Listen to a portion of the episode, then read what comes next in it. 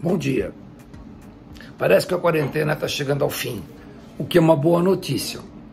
Mas não é o momento da gente é, confiar totalmente em termos de como o nosso sistema emocional pode reagir. Durante essa percepção da tensão, do perigo, de que coisas estão acontecendo, coisas estranhas, no geral, o nosso sistema endócrino libera uma grande quantidade de cortisol que é o hormônio que prepara a gente para as grandes batalhas. Né? Esse cortisol, ele tem uma conversa com o sistema serotonérgico e toda vez que ele muda o seu sistema de funcionamento, ele começa a liberar demais à noite, liberar demais durante o dia, ou fica muito sensível em termos de situações que possam acontecer, o sistema serotonérgico uh, sofre modificações. É um sistema complexo e, que, de certa forma, a princípio, quanto maior o cortisol, a serotonina acompanha, depois a serotonina baixa, é todo um sistema que estamos começando a tentar entender ainda. Tá? Então, uma vez que a gente ficou em tensão por um bom período de tempo, acompanhando aquelas notícias, etc, etc, tudo já, coisas que a gente já sabe, com muito medo, né? O cortisol é o hormônio do medo.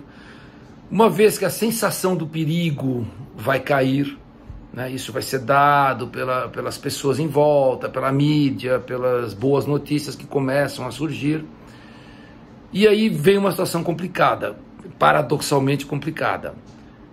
Uma vez que a gente estava, de certa forma, acostumados com aquela tensão, uma vez caindo, alguns sintomas de aumento de ansiedade ou de sensação até de pânico podem, em algumas pessoas, começar a acontecer.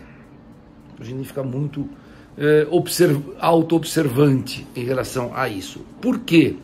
Porque uma vez que o sistema serotonérgico foi é, mexido, qual vai ser a consequência disso no estado basal? Ainda para certas pessoas pode ser um problema.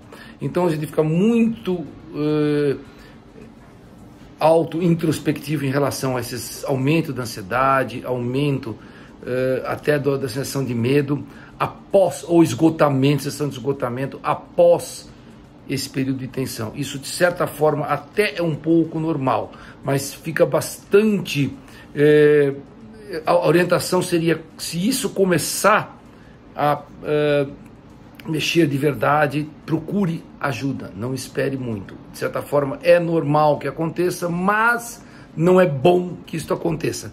Então procure ajuda se você já faz um tratamento, mantenha esse tratamento, não é momento de relaxar e procure sempre seu médico, que é a melhor pessoa para poder avaliar isso. Às vezes a gente mesmo acaba se auto-enganando, né?